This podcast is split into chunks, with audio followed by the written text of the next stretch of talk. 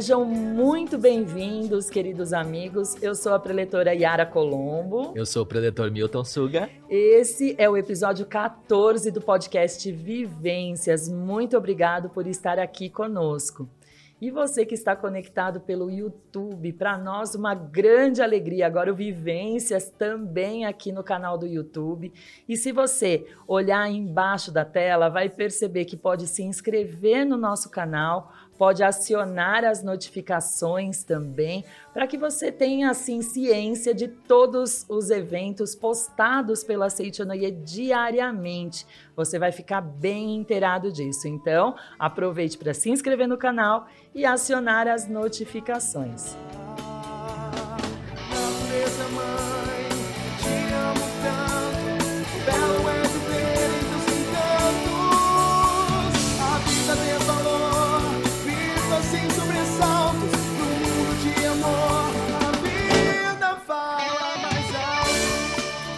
A música que você escutou, o trechinho da música que você escutou no começo do nosso podcast, faz parte das músicas da Seitonoia do Brasil. A vida fala mais alto. Bonita essa música, né, Milton? Maravilhosa. Estamos mais uma vez inovando, começando o podcast com música da Seichonoye. Daqui a pouco, até uma homenagem legal com relação a essa música. Afinal de contas, o tema desse podcast é meio ambiente. Por quê? Porque no mês de junho, mais precisamente no dia 5, nós celebramos o Dia Mundial do Meio Ambiente. Yara. E olha, para inovação, a gente não podia ter convidado melhor aqui no estúdio da Seichonoye. Concorda comigo? Concordo, inovação com relação às músicas também, porque esta música foi produzida por esta associação, a Associação dos Jovens da Seitinoye do Brasil. Sempre a vanguarda da Seichonoye, Sempre sempre, é. a vanguarda do, do movimento mesmo, trazendo o que há de melhor para Seichonoye. E quando nós falamos de meio ambiente, nós estamos falando então das futuras gerações, que quem cuida de- dessa futura geração é justamente a Associação dos Jovens. Então, nós vamos receber aqui no nosso podcast nada mais, nada menos que o presidente nacional, o presidente da Associação dos Jovens da Seitonoye do Brasil, preletor da sede internacional, Luciano Sundim do Lago. Seja bem-vindo, Luciano. Olá, preletor Milton, preletor Yara, olá a todos que estão nos assistindo aí no YouTube, que alegria estar aqui com vocês. Já iniciamos aí com a música A Vida Fala Mais Alto, uma música que cantei em muitas convenções da Associação dos Jovens. É uma alegria estar aqui com vocês, viu? Vamos trocar umas ideias aí sobre esse tema meio ambiente, né? Será que os jovens têm alguma coisa a ver com isso? Será? Ele já falou de um evento é, que a Associação dos Jovens está correndo agora, nesse tempo aqui, para divulgar. Daqui a pouco a gente vai falar um pouquinho mais sobre isso, porque nós estamos também em pleno vapor, em plena é, retomada de atividades presenciais, e isso é muito bom, né? A Associação dos Jovens tem aí retomado também as suas atividades durante este período, Luciano. Como é que tem sido essa retomada das atividades? Bom, tem sido um misto assim de frio na barriga, assim de será que o povo vai? Será que os jovens vão estar lá e de alegria ao reencontrar os amigos. Então a gente tem recebido fotos assim das atividades é, que os jovens têm feito, a- uma alegria assim de reencontrar os amigos, porque uma coisa que caracteriza muito a associação dos jovens é, são os amigos. Né? Nós aqui somos amigos nos encontramos na Associação dos Jovens e a gente tem amigos assim para toda a vida. Então essa saudade que estava batendo e está tendo mu- muitos reencontros. Isso está sendo assim fantástico. Convidamos, é, todos estão nos escutando, né? Para que também conheçam uma sede da Seichonoye, é, vá no nosso site é, da Seichonoye, sni.org.br, lá você vai encontrar as regionais mais próximas para você também sentir essa alegria que é fazer parte da Seichonoye e da Associação dos Jovens, com certeza. Que bacana. Então, para você que nos acompanham aqui no nosso podcast e também no YouTube, basta acessar ali no nosso site www.sni.org.br barra onde encontrar, ali tem ali a divisão de todas as regionais espalhadas por todo o Brasil, muitas regionais têm inclusive horário de funcionamento, telefone, e-mail e até fotos das sedes regionais ali no nosso portal. Então, não fique de fora dessa, vem ali fazer novas amizades, estudar o ensinamento da Seiichi Noe, participar das nossas atividades que estão sendo muito legais. E na Seichonoe a gente tem a oportunidade de estudar. Vamos então ao nosso estudo desse podcast, que vamos falar então sobre o meio ambiente. Hora de perguntar então para o preletor Luciano para abrir logo essa pauta que é o meio ambiente meio ambiente. Preletor Luciano, é, a gente tem por hábito agora acompanhar bastantes noticiários com relação ao meio ambiente mas para que a gente tenha um cuidado e principalmente ter a oportunidade de ter a reflexão sobre ela, como é que a gente pode entender a nossa relação com o meio ambiente? Eu tenho a ver com isso? Quais as minhas responsabilidades? Como ela pode impactar aí as nossas decisões no nosso dia a dia. Muitas perguntas logo de cara, será que assim eu posso afastar o nosso convidado, né? Tomara que não, mas... Não, mas é com calma, pode responder uma de cada vez que tá tudo bem. Ainda bem que tem dois copos de água aqui. Bom, isso é uma coisa assim muito, muito fácil de responder pelo ensinamento da Seichonaye, que realmente é a base de tudo isso. Na Seichonoye eu aprendi que eu não sou um ser separado dos outros seres humanos e mais além, que eu não sou separado dos demais seres existentes na face da Terra. Né? Então nós entendemos que a gente não pode só olhar para o nosso umbigo. e muitas vezes né, o jovem é em busca de sucesso profissional, carreira, né, escolhas profissionais, etc é, relacionamentos, etc., vive apenas no seu próprio mundo e não olha ao seu redor. Então acaba tendo posturas assim, eu quero fazer aquilo que eu gosto, aquilo que eu quero, em detrimento de certas é, situações, como a escolha do quilo que eu vou comer. É, isso impacta é, no meio ambiente. E a gente, estudando o ensinamento da Citino, a gente sabe que sim, os nossos hábitos, eles impactam é, ao nosso redor, nas pessoas e também nos seres humanos. Então a gente precisa é, ir entendendo aos poucos. É, nós estamos aí num momento da sociedade de ampliar a consciência, né? Então antigamente não se falava, né, sobre essa relação é, do ser humano com a natureza. É, será que a gente impacta, né? Alguma coisa que eu faço aqui vai impactar? Então agora a gente está percebendo claramente que sim. Né? E a Seitonei vem há muitos anos, mais de 20 anos, falando sobre isso. E hoje no noticiário se torna mais evidente, né? As notícias estão aí correndo e mostrando né, claramente que existe este impacto humano que está impactando no clima é, e tudo mais. Né? Então é, é, importante a gente abrir a cabeça para isso. Né? Os jovens precisam entender que há uma relação sim.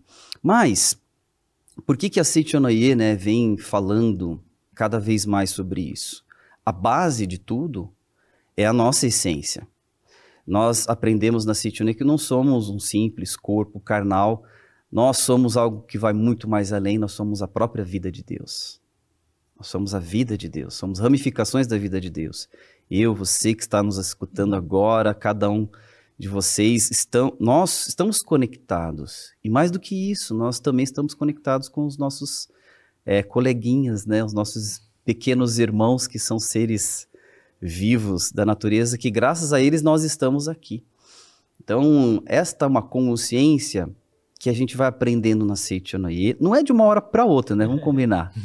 A gente vai se aprofundando. É um caminhar. E a Seichonoye está dando várias ferramentas para isso que nós vamos conversar também sobre quais são essas ferramentas, né? Eu não sei se eu respondi todas as perguntas, mas vamos lá.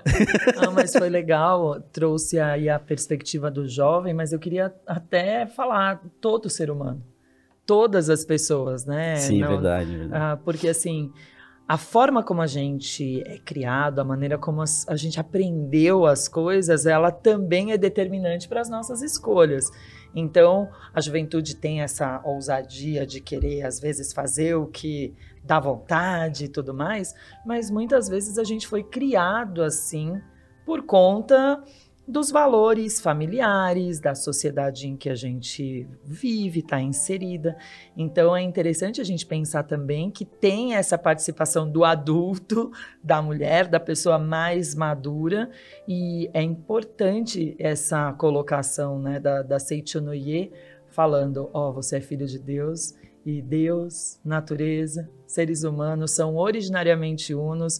Então você não faz o que você faz porque é feio não fazer tal coisa, ou é feio não xingar, é feio gastar as coisas. Você faz porque você entende que é tudo um. É isso? É Esse isso, é e sai um pouco daquele discurso de que ah, é politicamente correto. Isso. A gente não faz isso porque está na moda, uhum. mas porque isso está no nosso ensinamento, que é profundo, que nós estamos é, vivenciando né, cada vez mais esse despertar da nossa natureza divina. E quando a gente desperta para a nossa natureza divina, a gente desperta para olhar no outro a natureza divina também e de todos os seres. Né? Então, isso é uma. É, são experiências e consciências que nós estamos cada vez mais caminhando para isso. Né? A gente está, vamos dizer, acordando, né? despertando cada vez mais. Sensacional. É, eu estava refletindo aqui, por isso que eu fiz até essa pausa que não foi dramática, porque eu estava pensando. A Yara trouxe aqui a questão do, do, dos, dos, adultos, né, na perspectiva. A gente já tem uma ótima oportunidade de reflexão de nós mais adultos, aqui eu já me incluo agora dela, né? É, de manifestar o amor, né? Porque nós estamos falando na decisão das nossas posturas em relação às futuras gerações, né? Porque se nós pensarmos enquanto adultos egoisticamente, a gente vai falar, ah, não vou estar aqui daqui um tempo, né? Então, mas então a gente tem a oportunidade de ver, assim como a gente quer que os nossos filhos se desenvolvam, que os nossos sobrinhos, que os nossos, que as crianças se desenvolvam e a gente curte isso, né? Maravilhosamente bem, é, é muito importante manifestar esse amor. Nessa perspectiva, Luciano, é, olhando esse nosso dia a dia, como que a gente pode também pensar nesses impactos dentro da nossa rotina, do nosso dia a dia, e como eu posso começar já a promover é, o cuidado desse meio ambiente? Legal, Miltinho. Acho que nós aqui somos pais, né? A gente tem esse desafio de, de poder, desde tenra idade, né, nossos filhos entenderem um pouco mais sobre o cuidado com o, o meio ambiente, com o que está ao seu redor. É, para a gente querer fazer algo assim, a gente não precisa fazer algo grandioso. A gente precisa fazer as coisas pequenas que estão na nossa frente. Se você quer salvar o mundo, quer salvar o planeta, comece arrumando o seu quarto, comece cuidando melhor da sua planta em casa, comece cuidando melhor da sua alimentação, da sua forma como você descarta o seu lixo, da forma como você consome as coisas, né? Então, lá em casa, por exemplo, né, a gente já fala para os meus, meus dois filhos maravilhosos, Nicolas e Bernardo, a colocarem o lixo no recipiente correto, né? Então, no começo é mais difícil, né? Quer colocar em qualquer lugar. Mas é uma questão de hábito, né? De rotina. Você vai aprendendo aos poucos e com a repetição, você chega adquirir o hábito. Então a gente percebe que se hoje né, o mundo tem um hábito que polui o meio ambiente, é porque repetidamente fizeram isso no passado. Isso mostra que nós conseguimos mudar o que está aqui hoje, mudando a partir de hoje, de agora, as nossas, as nossas ações. Então, as crianças são uma boa oportunidade para a gente já desde agora ensinar os bons hábitos, né? Alimentação, por exemplo, né? Meu avô falava prato limpo, Era a forma dele nos ensinar que não pode desperdiçar alimentação. Então, eu também falo isso para os meus filhos, né? Acrescentando que o alimento é vida de Deus. E isso é muito, é muito profundo, né? Então a gente reverencia o nosso alimento, por isso que a gente não desperdiça. A gente se alimenta com gratidão.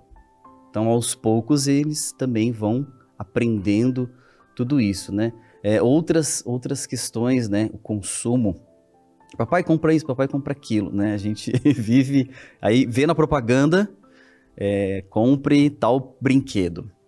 Se a gente for nesta onda que as propagandas nos trazem, né? A gente vai realmente virar um consumista extremo, como muitas pessoas de fato vão nessa onda. É, então, a gente lá em casa combina, né? Fala, ó, desta vez não vai ser possível, porém, tá chegando aí o seu aniversário, então, então a gente tem que, a gente precisa fazer essas é, essas negociações, né, para botar os limites desde cedo. Porque senão a gente se torna realmente adultos que não sabem os limites. Né? A gente acha que pode comprar, pode consumir, porque nunca vai acabar. Mas a gente está percebendo que está acabando. Recursos naturais estão acabando. A água, um bem tão precioso, a gente percebe que tem lugares que não tem água é. para consumir, né? Então lá no Oriente Médio eles fazem a dessalinização da água, porque eles não têm água lá, né? Para como nós temos aqui no Brasil, por exemplo, essa riqueza. Então é, é, importante a gente desde, desde o começo, né? Uma outra coisa que a gente faz lá em casa, né? Que eu, eu gosto de andar de bicicleta, né?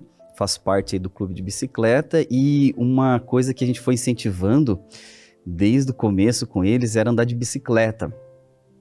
Porque é muito saudável também, né? É, é, exercita o corpo, a, desenvolve a é, coordenação motora. E então nós fomos ensinar para eles andar de bicicleta. Desde os três anos, uma coisa assim. E com rodinha, né? Com rodinha. E passou um ano, minha esposa falou: vamos desafiá-los para começar a andar sem rodinha. Eu falei, não, mas eles são muito pequenos. Será que vai dar? e aí uh, a gente tirou as rodinhas e falávamos para eles: vocês são filhos de Deus, vocês têm capacidade infinita. E eles foram, eles acreditam, né? a criança é mais pura, né? Não tem tantas travas mentais como é, a Pletoriera falou, né? A gente cresce, né, com várias, vários tipos de informações que formam nosso, nosso caráter, nossos hábitos. E aí a criança, ela é mais pura, né? Então eles acreditam, nossa, eu tenho capacidade, vou lá. E aí eles conseguiram, com quatro anos, andar sem rodinha já. Fofura. Então isso é muito gostoso, sabe? Então o andar de bicicleta é uma coisa que está cada vez mais em voga hoje. É, devido à pandemia, né, intensificou-se a venda de bicicletas, uma coisa muito legal. As pessoas começaram a andar mais de bicicleta, né? Até recentemente vi a preletora Yara postou uma foto dela andando de bicicleta em São Paulo. Depois ela pode contar um pouco pra gente como é que foi. Conta sim. Mas por que que desde cedo, né, a gente também é, quis colocar esse hábito no, nos meus filhos? Porque a gente entende que andar de bicicleta também contribui com o planeta também contribui com o meio ambiente. É, porque é muito fácil, né, hoje a gente andar de carro e ir para um lugar e para o outro. Isso é muito cômodo, mas a gente não percebe o quanto que isso está impactando, né? É muito gostoso estar no meu carro com ar-condicionado e a fumaça indo para fora. Só que no nosso planeta não existe o fora, né? Tá tudo indo para algum lugar. E isso está criando todo esse impacto é, aquecimento global, todo o impacto que nós estamos vivendo. Então essas são algumas ações que a gente pode fazer desde cedo, né? Com os nossos filhos, com a gente mesmo. Então eu fui procurar andar mais de bicicleta também, mudar hábitos. Né? Então isso é uma coisa que a gente pode fazer desde agora. Seja criança, seja jovem, seja já mais, mais experiente, né? Não existe uma, um tempo único para começar as coisas, né? E a gente percebe que se a gente não mudar os hábitos agora, a coisa ela tende -se a piorar, né? Veio uma frase na minha cabeça, leitor. Agora é transformação. é isso. Da é onde você tirou essa frase, hein, Pretoriara? Então, talvez a gente possa até, na verdade, eu acredito que é, nesse, nesse momento convidar os amigos para o evento da JSI, que é a Convenção dos Jovens. Não podemos? Porque veio no meu coração, não teve como. Que legal, que legal. É, Nós teremos aí, é, o- voltando às atividades presenciais, como o leitor Milton falou, uma das atividades que está voltando é a Convenção Nacional. Sensacional! É, a gente gosta. Há dois anos nós estamos fazendo ela virtualmente, o que tem sido maravilhoso, porque estamos indo em lugares, é, proporcionando assim oportunidades para pessoas que nunca participaram de uma convenção. Isso sim tem sido muito especial. Então, para esse ano a gente vai ter o formato híbrido, presencial e virtual. Presencial na sede central da Seitiané do Brasil, vamos lotar aquela sede maravilhosa com é, os jovens de todo o Brasil. E também, claro que não vai caber todo mundo lá. Então a gente está abrindo as portas das nossas regionais, sedes locais, para poder transmitir a convenção nacional, que vai tratar sobre a transformação do agora. E ne- nesta convenção nós teremos também uma mesa que vai falar especificamente sobre a questão do meio ambiente, voltado para o jovem, convivências também para os jovens. Teremos a dupla de Fernandos, que vai conduzir Olha essa o mesa. spoiler aí, gente. Fernando Antônio Mendes Marques e Fernando Rufino, Bianchi Rufino, estarão fazendo é, esse bate-papo sobre este tema. E a convenção toda vai falar sobre a transformação do agora. O agora é um presente, está nas nossas mãos fazer a transformação que o mundo precisa, é, que nós almejamos, que nós buscamos enquanto sociedade, enquanto seres humanos, filhos de Deus que somos, todos nós ansiamos por um mundo repleto de paz. A Seite Noye é um movimento inter- internacional de paz pela fé. Nós almejamos a paz. Então a, a Convenção Nacional ela busca isso também, focada com uma linguagem para jovens, né? É, então nós estamos aí ansiosos por esse evento, que vai ter música tema, música nova, né, Preletoriara, que sim. participou aí da composição da música, que tá sensacional, que vai embalar aí os nossos corações e toda a convenção, a divulgação da convenção nacional. E como é que o pessoal faz para participar, Luciano, da convenção? Porque, olha só, né? Ela tem tudo a ver com o tema que a gente está abordando aqui. Essa convenção, ela já inova, como a gente já tem falado, da Associação dos Jovens, né? Porque ela vai acontecer ao mesmo tempo na sede central e nas sedes regionais. Ela vivifica o ambiente da Seitinoe em todas as localidades do nosso país. Podemos até dizer que é a convenção mais nacional de todos os tempos, né? Porque ela realmente acontece em nível nacional e não centrado num só local e já contribui maravilhosamente bem para o nosso meio ambiente, além de trazer essa leveza da gente poder é, estudar o ensinamento dela. Então, os amigos que estão escutando, eu já estava escutando aqui o produtor Luciano anunciar um pouquinho da convenção. Eu falei, e agora? Será que. Como que eu participo dela? Para você que quer participar, primeiro agende, dia 24 de julho, nós estaremos é, fazendo a nossa convenção das 15 horas às 19 horas. Para você se inscrever, é só ir no site da Seichonoye do Brasil. Lá estará a, a inscrição da Convenção Nacional. Você pode fazer a sua inscrição com é, toda a facilidade, é, praticidade do mundo virtual. E lá você vai garantir a sua presença, seja na sede central, seja nas regionais em que você vive. Você mora em uma parte do país, você vai adquirir o convite da convenção pelo site também. Todo mundo é pelo site, mas você pode se deslocar para o lugar onde você vive, né, onde você reside, tendo uma sede da Seichonoye, você pode ir até lá. Ou mesmo você pode assistir também de casa, porque vai chegar um link no seu e-mail para também assistir eh, na sua residência. É isso, então, amigo que nos acompanha pelo YouTube, venham com a gente, acesse o site e faça já a sua agenda. 24 de julho é o dia da transformação do agora, certo? Com certeza. Eu quero retomar nosso assunto, pauta meio ambiente. O Pletor estava falando uh, de algumas questões e queria retomar o assunto estilo de vida. Na verdade, a gente estava falando em hábitos e me fez lembrar de estilo de vida, a forma como a gente vive. E nesse mundo que a gente vive, tem oferta para tudo quanto é lado. A gente vai numa loja, a gente sente uh, fragrâncias que nos induzem a consumir. Não só no Brasil, fora do Brasil também é muito interessante como tudo é pensado para ativar os cinco sentidos, né? Então você tem texturas diferentes, cores diferentes, é um visual, a sua visão é estimulada o tempo todo. E aí, como é que a gente lida olhando para tudo isso, né?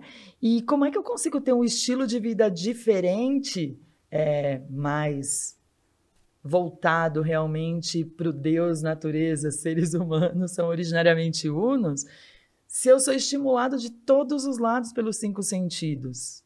É verdade, é verdade. É, um dos exercícios né, que a Seitonei propõe é, em algum momento do seu dia, fechar os olhos, fechar um pouco os cinco sentidos e olhar para dentro de si, olhar para a sua real natureza que é de filho de Deus, que é uma essência espiritual e não é carnal. E quanto mais a gente faz essa prática, que é a meditação Shinsokan, que nós adeptos da Seichune fazemos todos os dias, a gente vai tendo despertares e desprendimentos. A gente não sente mais tanta necessidade, sabe, de adquirir é, o tênis novo que saiu, o celular que saiu. A gente não tem mais essa, essa, essa tanto impulso, sim. A gente tem, claro, mas a gente consegue ter um autocontrole melhor porque a gente não precisa dessas coisas também para ser feliz. Então muitas pessoas buscam nisso a felicidade, né? Parece que a minha felicidade está condicionada a ter o um novo iPhone. E isso é muito preocupante. Se você vai realmente é, levado pela, pela mídia, pelo que as, todos esses, é, esses atrativos, né? né? Estímulos, a gente se deixa levar mesmo. Então, o primeiro ponto é esse. Né? Reforce quem é você.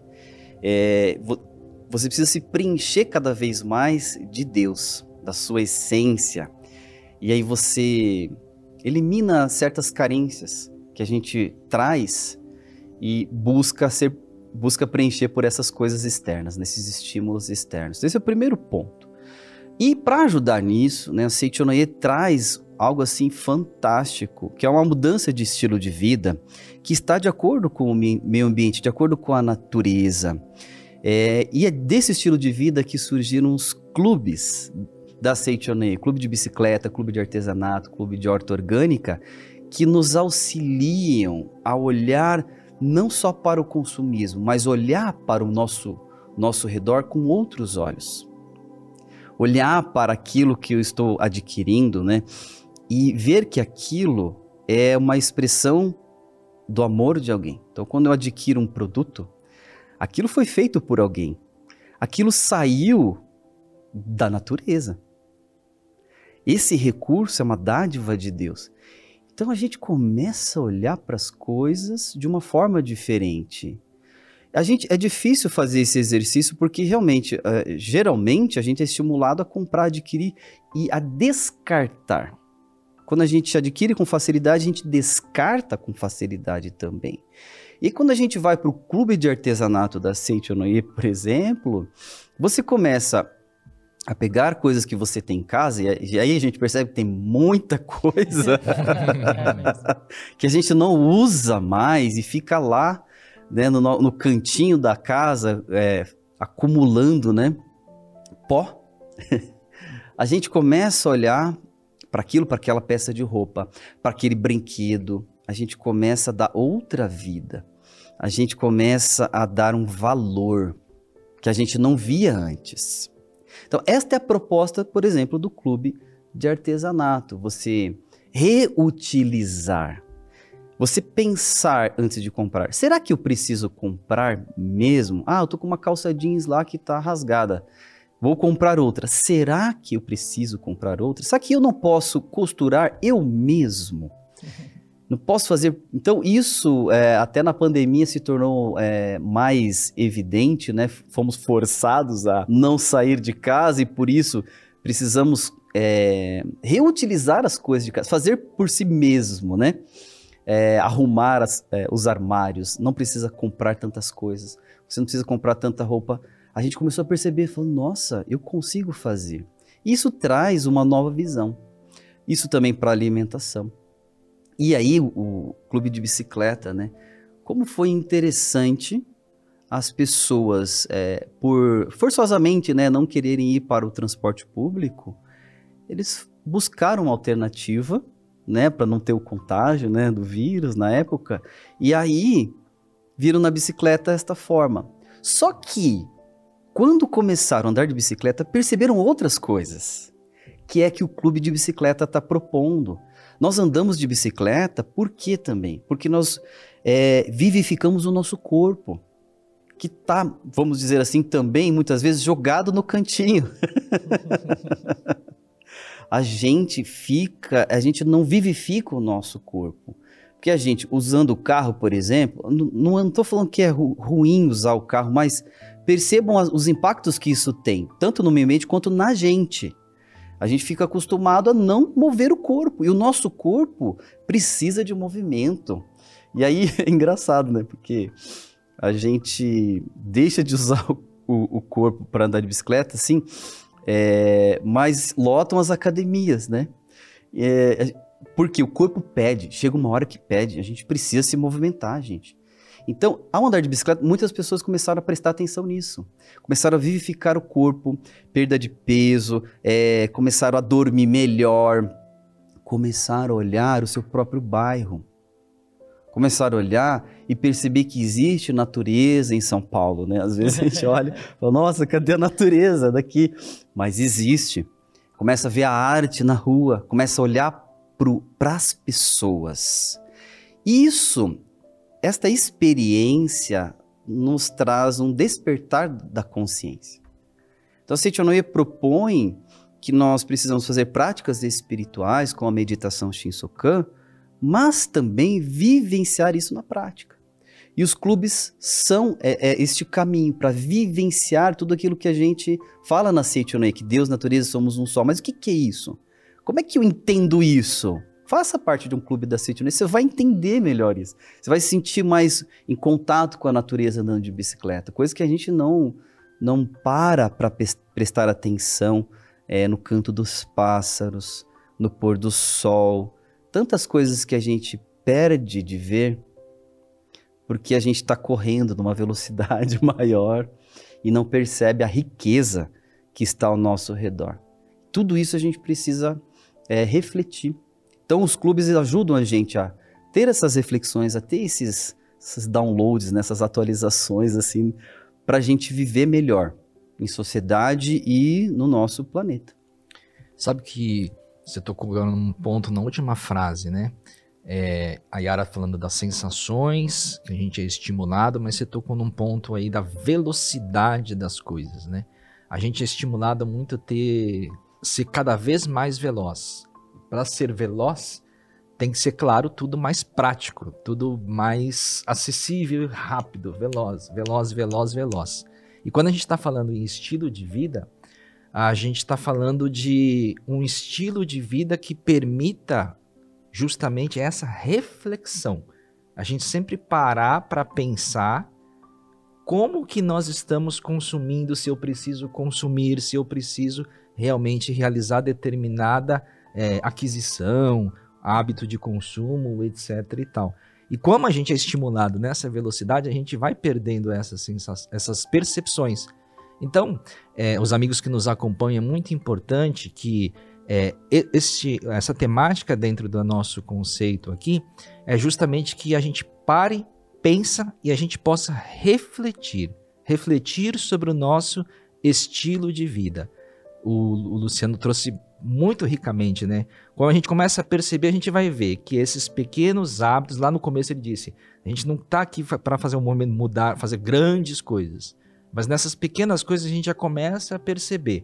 Ao andar de bicicleta, eu começo a perceber o meu corpo se tornando mais saudável, ao fazer determinada. É, se eu não ser estimulado a comprar é, a, os brinquedos para as crianças, né? Uhum. Lá em casa a gente mora num apartamento. Imagine se a gente for comprar tudo que eles querem, o nosso meio ambiente ali restrito não cabe mais as coisas, né? Então a gente tem essa oportunidade de reflexão.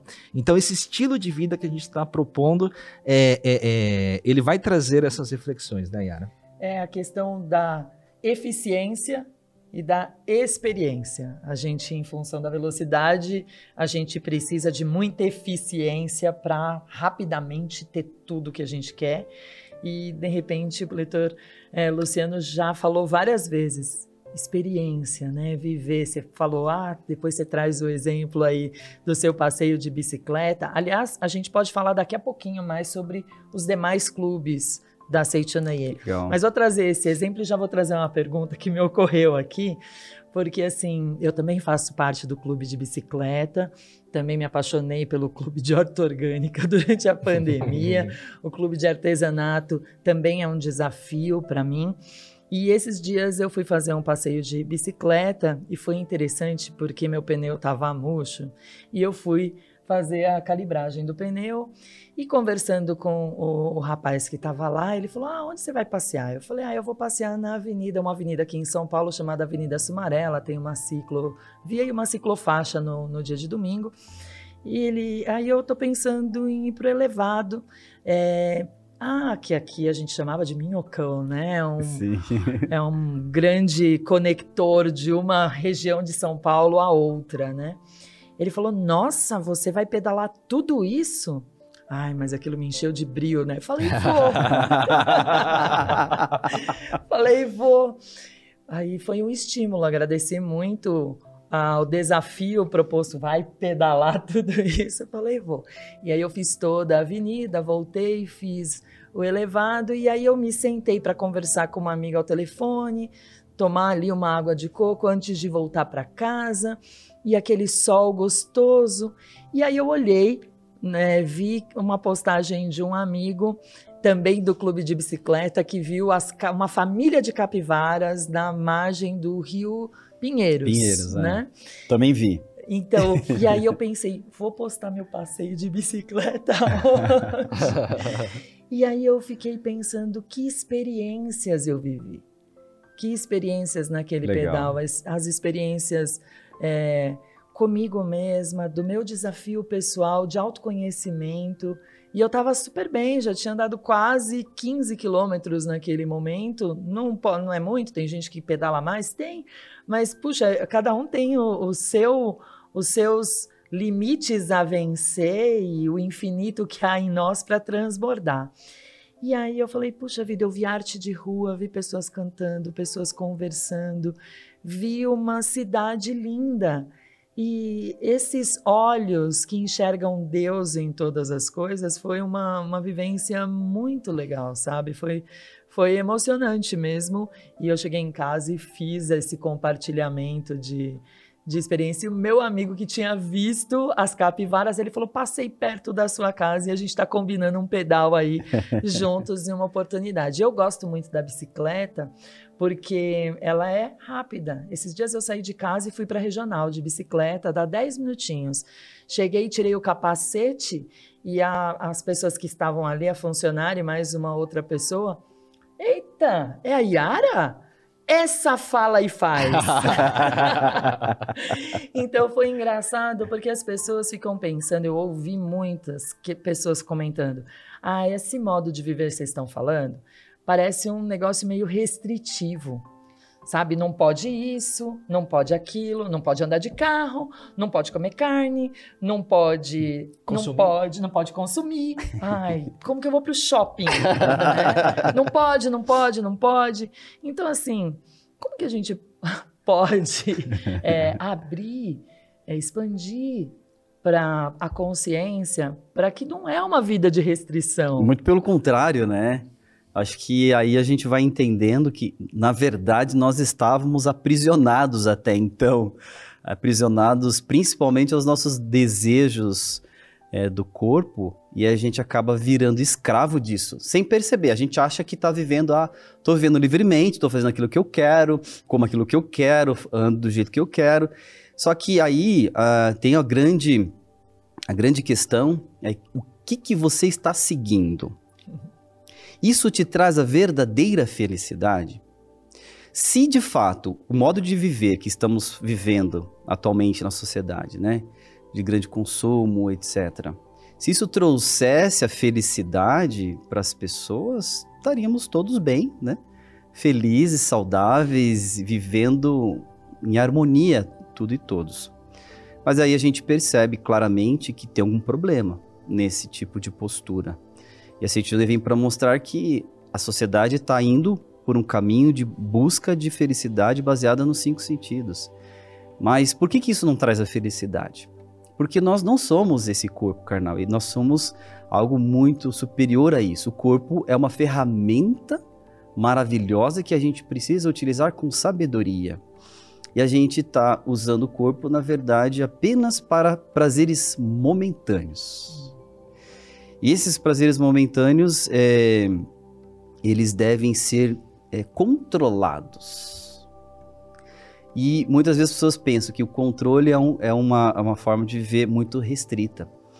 Mas esses controles, quando a gente consegue adquirir, a gente tem uma sensação de liberdade plena. Quando a gente vence o limite, né? Vence assim a, a preguiça de ir para academia, preguiça de ir andar de bicicleta. Quando a gente vence isso, porque o corpo tá falando, tá querendo ficar deitado no sofazão lá, vendo as séries. Mas você fala, poxa, vou andar de bicicleta, né? Quando você vence isso, sai de casa e depois volta, qual é a sensação que você tem? Quem fez isso, quem já viveu essa experiência, sabe? Aí você se sente muito mais livre. Você se sente realmente no controle da sua vida. Porque muitas pessoas acabam realmente sendo levadas aí pelo mundo é, consumista, pelo mundo do é, prazeres desenfreados e acham que estão em busca da felicidade, né? Estão ah, buscando de uma certa forma, é, né? Sim. Mas num lugar que não vão encontrar a verdadeira felicidade. Então é só vivendo essas experiências assim, né, dos clubes, que também a gente tira a questão só da teoria.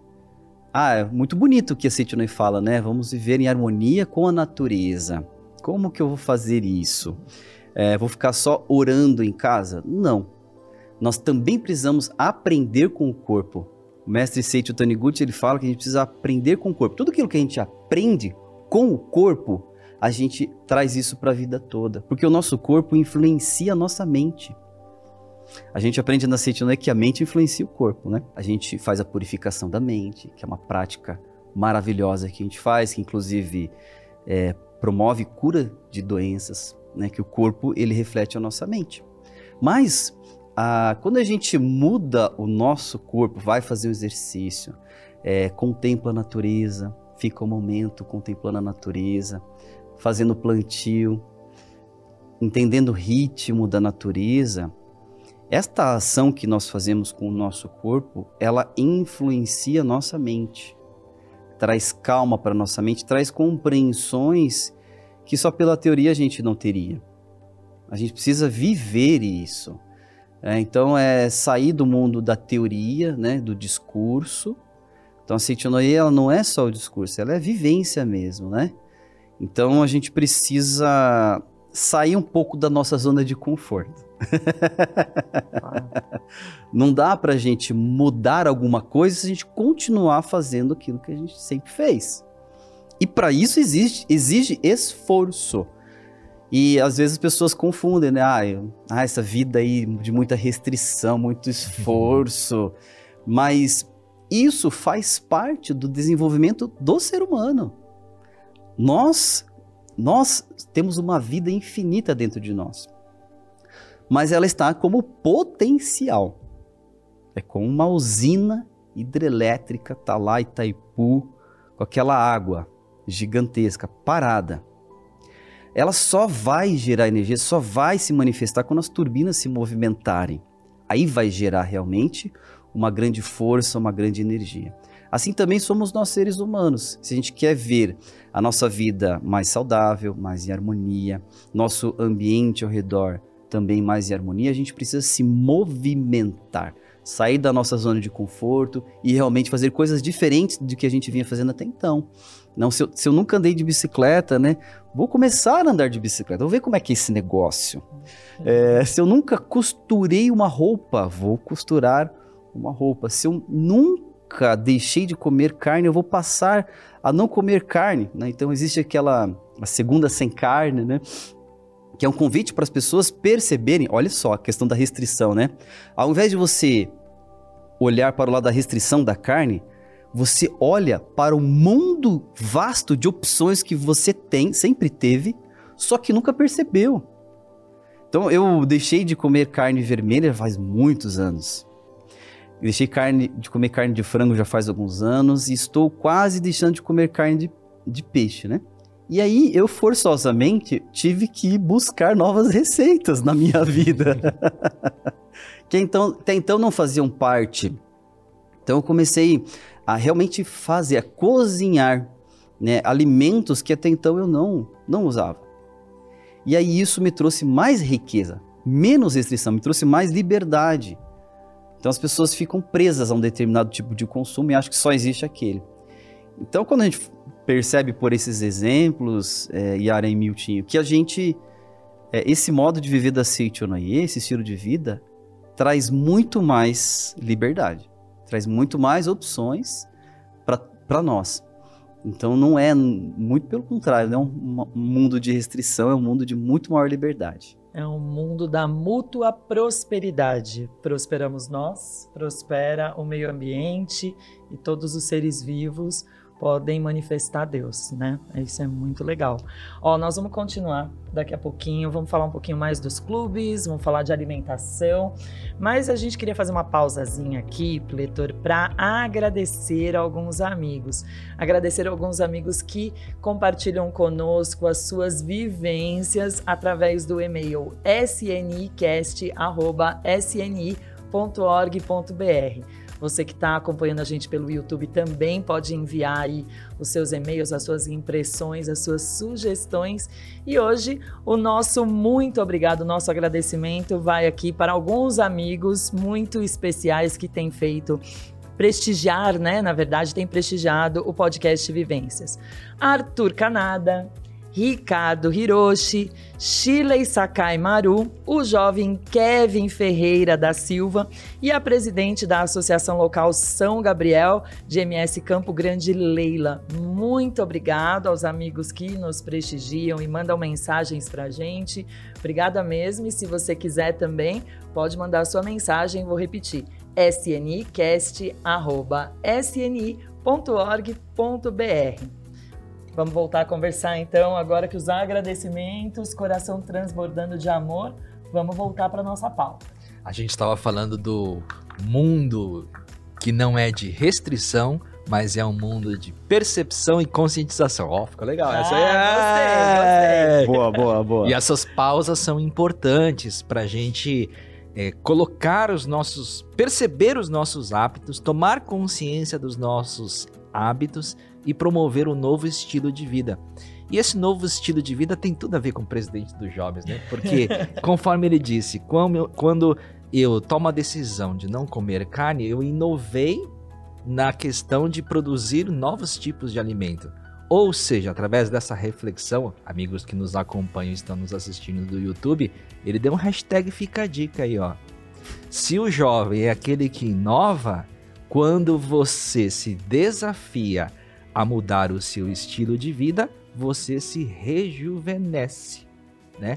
Aí você não precisa consumir um monte de cosméticos não aí, porque você já está se rejuvenescendo o corpo, né, Luciano? Essa leveza de mudança de estilo de vida é que os clubes da Seite Noé promovem conforme você estava dizendo, né? Exatamente. Trazer essa alegria, essa espontaneidade da gente mudar o estilo de vida. A gente falou um pouquinho já do clube da bicicleta, falou um pouquinho do clube do artesanato e tem um outro clube, né, Lu?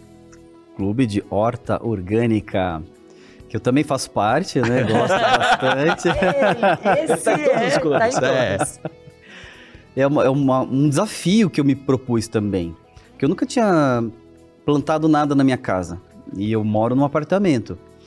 E, e aí eu comecei, pus a família para ajudar, né, também. Falei, a esposa, vamos fazer uma horta aqui, né? Vamos ver o que, que se dá certo, né? então, é, o Clube de Horta Orgânica, eu, eu tenho uma, uma paixão, assim, porque é, meu pai foi engenheiro agrônomo e ele trabalhava com a terra. Então, eu vi muitos anos ele trabalhando, né, na lavoura, plantando, fazendo plantações diversas, né? E foi uma forma de eu trazer essa, essa memória emotiva para mim que estava presente em mim, né? E me brotou uma gratidão muito grande. É interessante que quando a gente mexe com planta, sabe? É, muitas pessoas relatam que se lembram da infância. Nossa, lembrei do sítio que eu ia na casa do meu avô, lembrei da minha infância. E isso traz uma recordação assim sempre positiva para as pessoas, né? E talvez isso tenha se perdido é, a gente vira adulto, né? Vai para a cidade. Vai para cidade grande. a cidade grande, a gente acaba se distanciando dessas coisas. E o professor Massanobo, ele, ele nos alerta sobre isso, né? Quando a gente vai para a cidade, a gente acaba mudando o foco da nossa mente, né? Vai para a velocidade, para a eficiência. E a gente perde aquela leveza, né? Aquela, aquele equilíbrio que a, a vida na cidade, mais em contato com a natureza, nos traz. Tanto é, isso é tão sério que a sede internacional da Seichonoye saiu do centro de Tóquio e foi para Harajuku. Harajuku. Lugar mais valorizado de Tóquio, O né? lugar mais valorizado para quem conhece o Japão lá. É, como é que é o nome do bairro mesmo? É Harajuku, né? Harajuku. né? Harajuku, Harajuku. Chiquérrimo. Chiquérrimo lá. E um lugar muito valorizado. E a sede internacional, né? Tomou a decisão de sair do centro da cidade para ir num lugar mais em contato com a natureza. Por quê? A gente realmente não fica só no discurso, a gente percebe que a gente precisa mostrar através de ações como que nós realmente de fato pensamos o caminho para o ser humano viver hoje na face da Terra. E através desta mudança sofreram várias é, experiências lá na sede internacional. Realmente foram mergulhar nessas experiências, né? E o, o clube de horta orgânica, ele tem essa questão de é, você entender mais o ritmo da natureza. É, tem uma experiência que a gente fez lá em casa, né? Com feijãozinho. Acho que muito comum isso nas escolas, né? a experiência do feijãozinho. Adoro. A gente pegou o feijãozinho, colocou no algodão, e vimos o brotinho nascer, né? É impressionante a felicidade que os meus filhos ficaram. E a gente fica muito feliz, né? Ao ver a, a semente crescendo, a gente sente uma felicidade imensa. Isso prova que a felicidade da natureza é a nossa felicidade também. Quando a gente promove só destruição e não tem uma relação de coprosperidade, a gente também fica triste. E a gente não percebe, a gente está triste, a gente não percebe muito por que está mas é porque tudo ao nosso redor está sendo diminuído, está sendo é, acabado. Então a gente precisa promover esse equilíbrio. E eu tomei a decisão: não vamos ficar só no algodão. Vamos passar o feijãozinho para um vaso. e aí a gente passou, então ele cresceu um pouquinho, a gente passou para um vaso para ver outras fases do feijão que até então eu nunca tinha feito, né? E eu propus isso com os meus filhos. E foi muito legal que a gente começou a ver as novas fases do feijão, a vagem, até chegar na vagem do feijão, e aí ver novos feijões nascendo, nascendo dentro da vagem. E aí a gente vai caindo as fichas, né? A natureza realmente mostra a provisão de Deus, tá ali na natureza. Então, só, é só quem consegue realmente fazer essas experiências consegue ter essas. Vai caindo essas fichas, sabe? Então, o clube de horta orgânica é muito especial. E é fácil. Você que mora em apartamento, não tem desculpa. Faz um vasinho ali e começa a plantar, né? Começa a fazer o seu manjericão para você pôr no seu molho. Nossa, é, o sabor é outro. É uma coisa assim muito especial, muito gostosa. É sensacional. Eu tinha, eu tinha agora Tô brotando, tá brotando novamente um orégano. Minha filha mais velha deu de novo a mudinha E a gente ia fazer o molho, pegava o orégano ali, soltava no, no molho aquele perfume que fica na cozinha, uma delícia. Maravilhoso. Vamos falar de alimentação. Vamos falar Bora. de alimentação, que é um assunto bacana. A gente nem precisa se estender tanto até, porque a gente tem um episódio é, no YouTube, para um amigo que está aqui com a gente, é, no programa Diálogos sobre alimentação. Então, se é um assunto que você gosta e quer se aprofundar, você pode procurar aí esse episódio do Diálogos sobre alimentação. Mas vou aproveitar, vamos vivificar a Lógico. presença do preletor Luciano aqui para a gente falar um pouquinho. Já começamos a falar aí sobre a questão da alimentação. Conversando com uma das minhas filhas, ela estava angustiada porque é, sabe o desejo de tirar o sofrimento das pessoas, sabe? De ver um mundo melhor, de ver a felicidade estampada no, no planeta que a gente vive. E não tá tão simples aos olhos assim, parece que tá longe. E isso deixa, às- vezes, as pessoas angustiadas, e isso tem a ver com o que a gente leva para a mesa de refeição. Isso tem a ver com o nosso estilo de vida, com a maneira como a gente vê o mundo, mas queria trazer aqui essa reflexão. O que, que tem a ver? Como é que a gente pode sinalizar essa alimentação sem carne com a paz mundial, com o meio ambiente e com uma vida de mútua prosperidade? Muito bem. É mais simples do que a gente possa imaginar, né? Como comentei no início, tal- às vezes a gente quer, é, a gente acha que precisa fazer coisas grandiosas para poder causar o impacto, mas tudo começa com os primeiros passos. A sociedade é feita de pessoas e cada pessoa contribui com o todo. Então, existe hoje uma grande, uma grande indústria por exemplo, da carne, porque existem pessoas que consomem a carne. A partir do momento que existir mais pessoas com hábitos diferentes, que consumam outros tipos de alimento, também vão surgir outros tipos de indústrias e a economia vai continuar crescendo cada vez mais. Então, às vezes as pessoas também falam: "Ah, mas a economia como que vai ficar?" Não, a economia ela se ajusta. Depende das pessoas. E aí, tava andando no mercado esses dias, né? Na verdade, antes de ir no mercado, estava no Instagram e vi, vi um post de uma, de uma jovem líder da Sentinel falando: Encontrei o paraíso. E na verdade era uma foto do mercado que tinha assim vários produtos é, sem carne.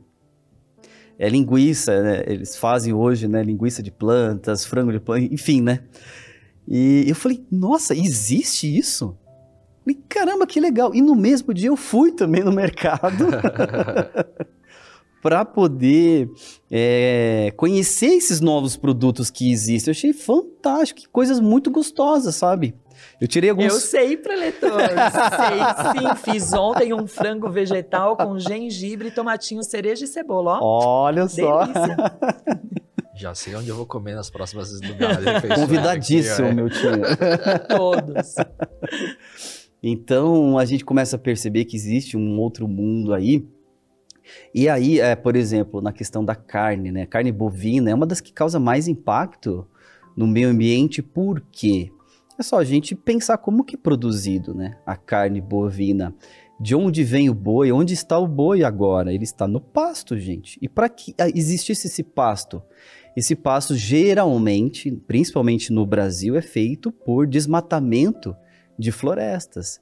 A partir daí a gente já começa a ver o primeiro impacto, que é muito grande no meio ambiente. Você está tirando árvores, você já começa. Vocês são muito estudiosos, vocês que estão nos ouvindo, sabem nos impactos, né? Você tira é, um- uma árvore, você tira a possibilidade da árvore absorver o gás carbônico da, da atmosfera, que é um dos, um dos grandes vilões aí do aquecimento global você tira toda uma, uma rede de umidade da atmosfera que as árvores contribuem e muito.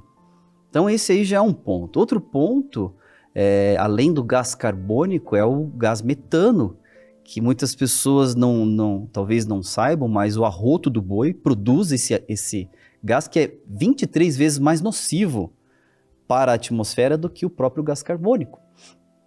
Então, isso gera, a própria produção gera todos esses impactos.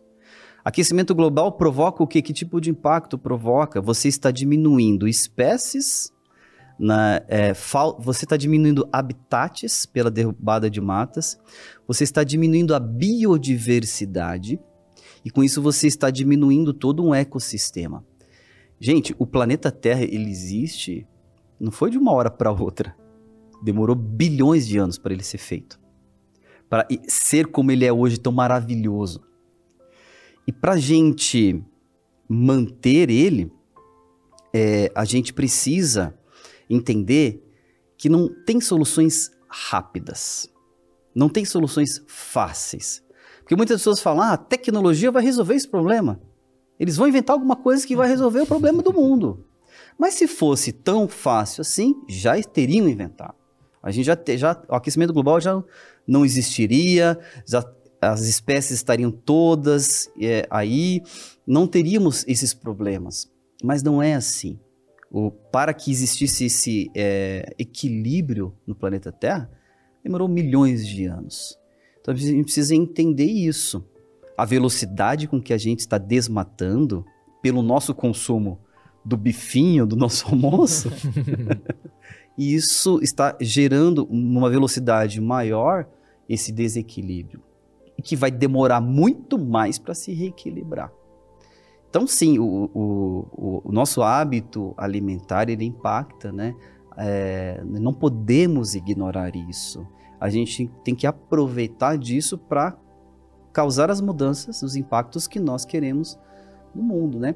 Então, se você consome carne todo dia, deixe de comer uma vez na semana e vai, vai gradativamente diminuindo isso. Então, existem muitas pessoas que é, pensam assim: ah, não posso deixar de comer carne. É, tem isso. Porque tem os, o, a educação que teve na infância.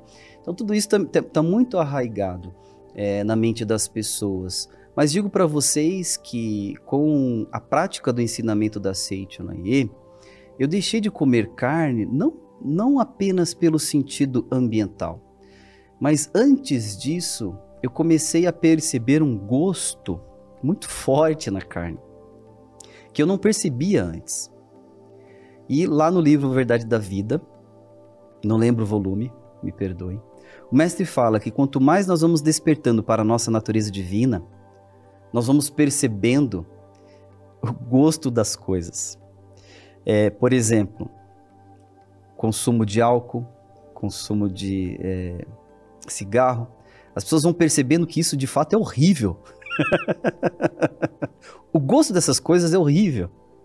Mas, pela, pela nossa mente materialista, com ilusões, a gente vai achando que isso é gostoso. Mas quando você vai tendo despertares espirituais, fazendo práticas espirituais, como a meditação Shinsokan, por exemplo, lendo livros da Seichonaye, você vai vendo que isso, isso aqui é horrível. Por que, que eu fazia isso? Então eu fumava também.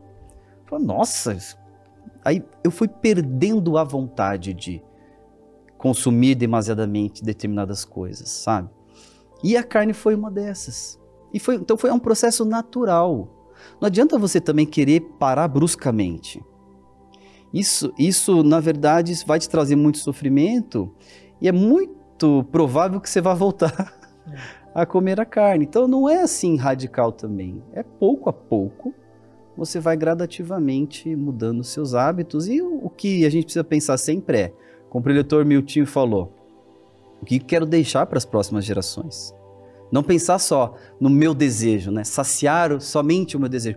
Eu adoro comer carne, tudo bem, mas você com essa ação está gerando um impacto para as futuras gerações. O que você quer deixar para os seus filhos, netos daqui para frente? Você tem que deixar um planeta igual ou melhor do que você recebeu. Então, ter esse pensamento de amor com o próximo faz parte desse processo de ir reduzindo a alimentação à base de carne. Esse é o, esse é o pensamento da Seichunaia essa reflexão com essa leveza, né? Um estilo de vida que a gente vai transformando os nossos hábitos pouco a pouco, mas com consciência. Eu, eu acho bacana essa consciência, né? É, por exemplo, quando lá em casa, no, no, no nosso apartamento, quando a gente teve a oportunidade de refletir sobre o lixo que a gente começava a gerar, é, a gente começou a fazer, vai, mecanicamente. Pegamos ali lá um, um engradadinho, assim, ó, pessoal, agora a gente vai separar os lixos em casa. Né, lá atrás, era, faz um tempo já, né? É, pessoal já era turminha, ainda era pequenininha, hoje tá tudo... É, e aí a gente começou a separar. Então a gente colocava orgânico e colocava os lixos recicláveis. Aí já deu a primeira percepção, né? Porque a gente começou a olhar, quem não tá no vídeo, né? Mas um, o, o, orgânico bem pequenininho e o descartável aquele volume. Muito maior, né? Muito maior. Nossa. Aí você já começa se, começa a refletir. Assim, gente, olha a diferença.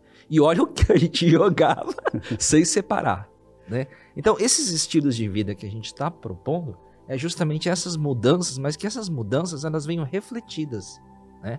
É, no, os amigos que ainda consomem é, alimento é, animal, é, não é que nem o Luciano disse, né? De mudar da hora para outra. Na academia, que foi citado aqui, ou mesmo andar de bicicleta. Você vai decidir andar de bicicleta, amanhã vai ser 40 quilômetros de, de andar de bicicleta? Não exatamente. Não dá, né? Enfim, né? Então, a gente tem essa consciência desse estilo de vida, a gente for transformando ali é, no nosso dia a dia. Tem é, vivências aí com relação às transformações do nosso dia a dia, é, do nosso estilo de vida, o Luciano já compartilhou bastante, mas tem mais aí, amigos? Sempre tem, né? Essa questão da mudança de alimentação que aconteceu lá em casa foi muito legal. Foi muito legal. Ela é gradativa, ela nasce com a minha filha mais velha lá atrás. Hoje ela tem 29 anos, ela tinha 12. Então é de lá que a gente começa a perceber, nem a gente falava tanto nisso na Seitinoye, mas foi um despertar dela a partir de documentários que ela assistiu, enfim. E aí, à medida que a gente foi se inserindo, é, no contexto até religioso e percebendo o que a gente sempre fala. A refeição é uma cerimônia sumamente solene, que legal, né? Na qual uhum. se sagra, né? É, ao Deus, do, ao seu Deus interior. do seu interior ficou muito legal. A questão ah, da separação de, de lixo, minha cunhada, minha cunhada é francesa. Quando ela se casou com meu irmão, ela fazia umas sacolas de separação de, de lixo reciclável e orgânico e eu achava aquilo um horror. Era um monte de lixo, por que, que não joga tudo junto? e eu, eu criticava porque ficava esteticamente não legal. E depois eu fui perceber quanto amor ela já tinha naquele momento, porque ela já fazia ações sociais é, na igreja da comunidade do bairro, aqui no Brasil mesmo, foi para isso que ela veio para o Brasil. E as, os, as pessoas em situação de rua faziam móveis a partir de papelão que ela separava. Faziam é, tábuas de frios com garrafas de garrafas de vidro em fornos bem quentes, então é, recolher tampinhas para fazer obras de arte. A gente até, quando eu era educadora, a gente fez muitos trabalhos. Então, é, essas, essas vivências, sabe, de não só você promover isso dentro de casa, mas você impactar a sua comunidade, dar um passinho, sabe? Para mim foram bem, bem assim importantes na, na percepção do Deus, natureza, seres humanos somos originariamente unos, do que eu sinto em relação ao meu semelhante, eu e ele somos um, e do não julgar. Eu queria trazer um pouco disso, porque às vezes o amigo come ainda a carne e sem querer, né? Um, você vai falar, ah, tá comendo um ser vivo. Talvez até eu no começo tivesse esse tipo de pensamento, sabe? E a pessoa que está na, na, empreendendo, né, na mudança de estilo de vida, talvez ela se sinta chateada, sabe? Então eu posso dizer que como vivência, essa percepção também de empatia, de sentir o outro com o coração sabe? E também entender o momento de todo mundo. Cada um tem o seu momento. Agora, também não dá para negligenciar. Ah, tem o meu momento, então eu vou esperar meu momento chegar. é, é 30 aquilo. de fevereiro. não, não é o corpo que é ficar deitado no sofazão, não foi isso que o Pleitor falou? Sim. Então a gente também tem que ter decisão. Que legal. É, minhas contribuições aqui. Muito legal essa vivência. Queria compartilhar uma É, tem muita coisa boa rolando no mundo hoje, né? A gente falou bastante sobre a questão do consumo e tal. É, existe isso, existe. Mas existe, por outro lado, também, a gente está vivendo um mundo de compartilhamento das coisas. E a internet ajuda muito nisso, compartilhar as coisas. Antigamente não existia OLX, por exemplo. Era só comprar, comprar, mas a questão do compartilhar as coisas, de revender, isso não existia, né? Então isso é uma coisa muito legal da geração atual que está acontecendo, né? As pessoas estão dando mais valor às suas próprias coisas. Isso é muito legal. E eu queria trazer uma, ah, uma vivência aqui que eu vivi junto com o preletor Milton, na verdade. Olha. tá sabendo? Que- Não, doutor sabendo. Olha só, vou revelar a verdade aqui para todos vocês agora. É, já há alguns anos, o leitor Milton e a família dele faz um, um- um gesto muito bacana com a gente. Eu tenho dois filhos, né? Eles estão com seis anos, meu tio tem três filhos. Eles são um pouco mais é, velhos do que os meus filhos. E já há algum tempo, é, o Miltinho compartilha comigo, com os meus filhos, né, com a minha família, as roupas dos filhos deles. Dos filhos dele. E, e a, a- a gente usa as roupas que estão assim no estado excelente, ótimo. Os meninos adoram as, as roupas dos filhos do Miltinho. Usa assim com uma felicidade, Miltinho. Isso é muito legal, sabe? E isso faz com que a gente não precise adquirir outras roupas, né? Gerar mais consumo e tudo mais. E eh, o que, que a gente faz, né? A partir do momento que também não, não cabe para eles, a gente também vai compartilhando com outras pessoas, com outros eh, filhos de colegas que são mais novos e assim sucessivamente. Então, esse tipo de, de, de gesto, né, além de ter profundamente um gesto amoroso, de pensar no bem do, do outro, do próximo, você está também contribuindo com, com o planeta. Então, que a gente tenha mais gestos de amor como esse do proletor Miltinho, né, que faz com a minha família, aproveito para agradecer aqui. Esse Profundo amor. Olha, olha, olha que interessante, olha que interessante. É, quando os meus eram pequenos, a gente também recebeu roupas de outros líderes da Seitinoye que hoje pertencem à regional origem do preletor Luciano. A corrente do bem como ela fecha. que. Que é o- os líderes, a Juliana Mami e o Rafael Yamamoto. Os filhos dele, quando pequenos, Olha. eles passavam a roupa pra gente, foi aí que a gente aprendeu, né? a entrar nessa corrente do bem, e que bom, né? Que a gente tá conseguindo compartilhar isso. Então, aprendemos lá da, da- de líderes da regional, que era ali do, do Luciano, né? E isso é bacana da gente perceber isso agora, né? Que legal. Muito né? obrigado. A gente está todo interligado, É. nós estamos interligados. E essas coisas nos- fazem perceber isso, né? Quanto mais a gente fazer movimentar, mais a gente percebe essa conexão, né? E assim a gente vai construindo um planeta, uma sociedade cada vez mais harmoniosa. É, pensando, você falou uma palavra que ficou ali, que é uma palavra importante na Seitinoye, que é valor. A gente associa muito valor, às vezes, a preço, né, a questões materiais, mas a Seitinoye prima por uma vida de valor eterno. É, seria importante também, né, a gente pensar um pouquinho nessa questão antes de a gente. Estamos chegando no final daqui a pouquinho, hein? Do, do nosso episódio aqui do podcast, mas tem, esse, tem dois pontinhos. A vida de valor eterno. O que, que é essa vida de valor eterno? Perfeito. Bom, esse valor, onde está esse valor, né? Antigamente os, é, os, os comerciantes, né? Eles pegavam as moedas de metal e batiam na madeira para saber qual era o valor dela, para saber se ela era de ouro, né? Se era de prata, não sei exatamente, mas principalmente o ouro. E ali eles, ouvindo o som da moeda, eles entendiam, ah, esse é o valor desta moeda. E onde está o valor do ser humano? E aí o mestre Masaharu Taniguchi, no livro A Verdade, volume 4, que é um volume que eu gosto muito, que é para jovens, Sorrir já é sabendo. lá ele fala que a, a palavra em origem japonesa, ela tem dois significados, que é som e bater. A junção desses dois sons, é, desses dois ideogramas, que significa som e bater, significa valor na língua japonesa. E aí o mestre nos orienta, fala que como que a gente faz para saber o valor do ser humano? Como é que a gente bate o ser humano para extrair esse som, esse valor do ser humano?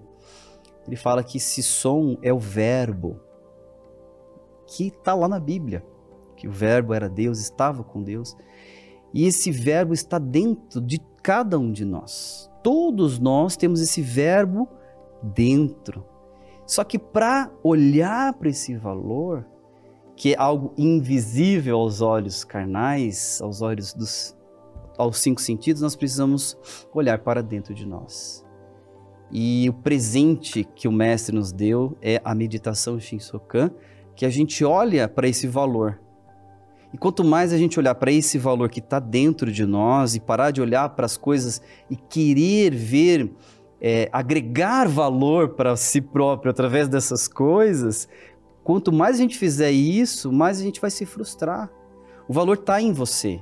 Olhe para você, para o Filho de Deus que está em você. A partir dessa consciência, você vai espelhar esse valor para as coisas. Você vai olhar para o outro e vai ver esse verbo também. Vai ver esse Deus, vai olhar para o copo de água e vai ver esse verbo vibrando aqui. Esse verbo é Deus. Então, esse valor eterno está dentro de você em primeiro lugar. Descubra isso é, ouvindo podcasts maravilhosos como esse, participando das associações locais da Seitonei, participando das academias, de, da Convenção Nacional, 24 de julho. Isso tudo nos ajuda a olhar para dentro de nós. Olhar o valor que está dentro de nós e aí a gente vai ver valor em todas as coisas. Leitor Milton quer fazer mais alguma colocação ou podemos ir para a última pergunta? Não, vamos para vamos o final. Estamos indo longe já hoje. Tamo, hoje a gente. Mas está ótimo. A gente tá extraiu aqui o máximo que a gente pôde do leitor Luciano. E para a gente fechar, tem uma palavra-chave aí nesse, nesse estudo que a Seitonei faz e na literatura da Seitonei, já desde a Verdade da Vida, volume 1, que é a palavra musubi a palavra musubi. Então as pessoas ouvem é, essa, esse gerar um novo valor, é, o amor. Então, para essa, essa construção da nova civilização, abandonar esse olhar antropocêntrico, né? o olhar do homem no centro de tudo e colocar realmente essa comunhão de coprosperidade, de, de é, cooperação mútua, o que, que é esse musubi? que é esse mussubão.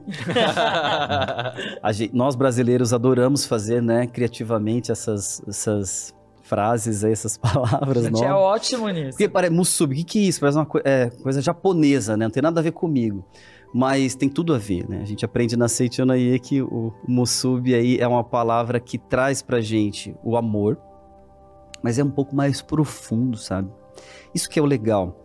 É uma coisa mais profunda e a, a, grande referência, né, que nós aprendemos com o nosso Supremo Presidente, na verdade a palavra Musubi já foi utilizada pelo Sagrado Mestre Masaharu Taniguchi, né, também, mas o professor Masanobu ele traz porque ele vê que hoje, mais do que nunca, é necessário aplicar o Musubi.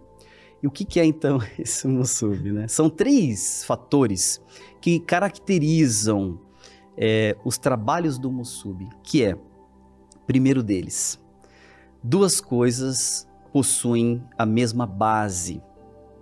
O que, que é isso? Duas coisas possuem a mesma base. Eu gosto de usar o exemplo da água, que é formada por dois, dois elementos, o hidrogênio e o oxigênio. E os dois são elementos da natureza. Então temos dois elementos de uma mesma base. E eles se atraem mutuamente. Então o oxigênio e o hidrogênio procuram se procuram pela natureza para se estabilizar. É, quimicamente falando, eles procuram isso é, na camada de valência. Lembre-se das suas aulas de química. Nossa, fui longe agora, hein? Nossa Senhora. Lembrei do meu professor Gonçalves, maravilhoso, lá de Guaíra, ele me ensinou muito bem química. E o oxigênio procura lá dois átomos de é, é, dois elétrons o hidrogênio procura também um para se estabilizar na natureza e graças a essa, esse compartilhamento de elétrons é, eles se tornam um ser diferente do que eles eram sozinhos. Isso é o terceiro item do Musub, que é gerar um valor diferente do que era sozinho. Então, hidrogênio e oxigênio na natureza são uma coisa, individualmente são uma coisa. Primeiro eles... fator. Primeiro fator. Então, são elementos da natureza, são separados, quando eles se unem. Segundo fator. Segundo fator, quando se atraem, geram terceiro valor, gera um valor que é o terceiro que é o terceiro item, que então gera o valor que é a água, que nós conhecemos muito bem. Isso mostra para gente esse exemplo da água é um musubi que valoriza cada indivíduo. Você veja, o hidrogênio e o oxigênio não perderam a sua característica. Eles não perderam a sua individualidade. Eles continuam sendo hidrogênio e oxigênio. Então, nós, na sociedade, a gente precisa valorizar cada vez mais cada ser humano. Cada ser humano é único, é especial. Cada povo, cada país existe por uma razão de ser. E é importante que eles existam na natureza. Imagina se o hidrogênio não existisse, não existiria é, esse casamento com o oxigênio para gerar água. Então, cada povo é importante. E quando se une de forma harmoniosa, fazendo essa esse compartilhamento de saberes sem se anular, sem gerar detrimento para o outro, isso gera um valor importante para a sociedade, para a humanidade. Então, a sociedade é, mais do que nunca precisa disso, porque nós temos um número de refugiados muito grande pelo planeta Terra. Hoje a gente vê o número de refugiados ainda mais pela guerra. E isso tudo a gente precisa receber essas pessoas. Para onde elas estão indo? Se eu, se eu ficar só pensando que ela é diferente de mim, por isso eu, eu não posso conviver com essa pessoa, eu estou não estou vivenciando realmente um trabalho de um sub, um, um amor. Então a gente precisa não apenas olhar a diferença, mas olhar que a base que, da minha vida é a mesma do outro. E por sermos né, aparentemente diferentes, a gente consegue fazer coisas maiores, mais grandiosas do que somente eu, eu posso fazer. Então, é, resumidamente, né, basicamente, isso é um sub que estamos praticando na Sentinel, né, estudando cada vez mais e que a gente possa compartilhar isso com todos que estão ouvindo, né, criar uma sociedade aí, um Musub é maravilhoso, trazendo alegria, prosperidade para todos. Não precisa uma pessoa ser rica e a outra pessoa ser pobre, gente. Isso não existe no mundo de Deus. Quando a gente coloca o Musub em prática, todas as pessoas prosperam. Não é uma luta pela sobrevivência que a gente vive. Isso é um conceito equivocado. Nós precisamos olhar mais para os nossos valores individuais e para o valor de cada um e aí vem o casamento perfeito, respeitando a individualidade de cada um, gerar uma sociedade menos preconceituosa, mais harmoniosa e com equilíbrio realmente, respeitando os seres vivos na face da Terra. Então esse é, é, um, é um processo na qual todos estamos vivendo, né? Vivenciar mais Homo Sub no nosso dia a dia. Bom, e a nossa lição de casa vai ao encontro do que o preletor Luciano acabou de nos trazer. Nós vamos gerar esse nosso valor através de uma ação que a Seite Onoye já tem é, feito durante todo esse período, que é a questão da refeição simples. Percebam que, percebam mesmo, é uma percepção e conscientização. Não é só uma campanha de arrecadação financeira, é uma campanha de percepção e que ela deve trazer conscientização a nós. Fosse na, na ideia de velocidade, na ideia do que está posto, a gente corria, fazia uma arrecadação rapidinho e mandava dinheiro ali. Né? Mas a refeição simples, a proposta é essa percepção, onde nós selecionaremos é, os itens a serem é, comidos por nós, na nossa mesa de refeição. Aí já traz a percepção do quanto de ingredientes a gente prepara. Desses ingredientes, nós vamos separar é, o, o, o essencial e aquele que ficar não essencial, é por isso que ela vai se tornar simples, a arrecadação que, os, que a gente gastaria com esta com esses itens que não é essencial, nós vamos doar para os nossos irmãos que estão passando fome. Mais detalhes sobre isso que eu estou falando, com uma riqueza melhor de explicação, os, os amigos podem acessar o link do vídeo. A paz mundial começa na nossa mesa de refeição que está aqui na descrição do vídeo e do podcast. E aí a gente vai fazer esse cálculo e esse cálculo de, desse valor nós vamos enviar para uma entidade já constituída é, em parceria com a Seitonoe, que vai trazer esta é, amigos que estão passando por fome, trazer este montante para que eles possam então se alimentar, conforme o Luciano disse, de que é, a gente tome essa consciência de que não precisamos eu estar aqui não passando fome, mas a gente ter a consciência de que tem outros passando por essa situação. E aí, esse montante, os amigos podem é, fazer a doação através do Banco Bradesco, agência 3392, dígito 8, conta corrente 05903 0 e nos envie esse comprovante porque é uma campanha específica para o e-mail sso@sni.org.br, descrevendo no e-mail que se trata da ação da refeição simples. É uma ação muito bacana, muito importante, mas que, repito, não é arrecadação financeira puramente, mas é de percepção, conscientização. E no ato da refeição, quando nós estivermos fazendo a refeição simples, nós termos o pensamento nesses amigos aqui na face da terra que estão passando por essa situação e a gente exercer o espírito de empatia com relação a eles. Certo, amigos? Perfeito. Certíssimo, certíssimo. Eleitor Luciano, foi uma alegria a gente poder conversar e desfrutar uh, do, do, estudioso preletor Luciano Sundindo Lago. Muito obrigado, realmente, por tanta sabedoria e, e generosidade no episódio de hoje. Olha, obrigado, eu agradeço demais é, estar com vocês aqui, meus amigos, preletores e também muito estudiosos da Seichonaye, é, líderes que fazem realmente diferença no mundo. Obrigado pelo papo, foi assim muito importante para eu estudar ainda mais e rever os meus hábitos para que eu possa com, é, contribuir ainda mais com o meio ambiente, né? Então eu faço votos aí que todos que nos ouviram também consigam despertar e colocar em prática, né? Tudo aquilo que foi aprendido no dia de hoje. Muito obrigado.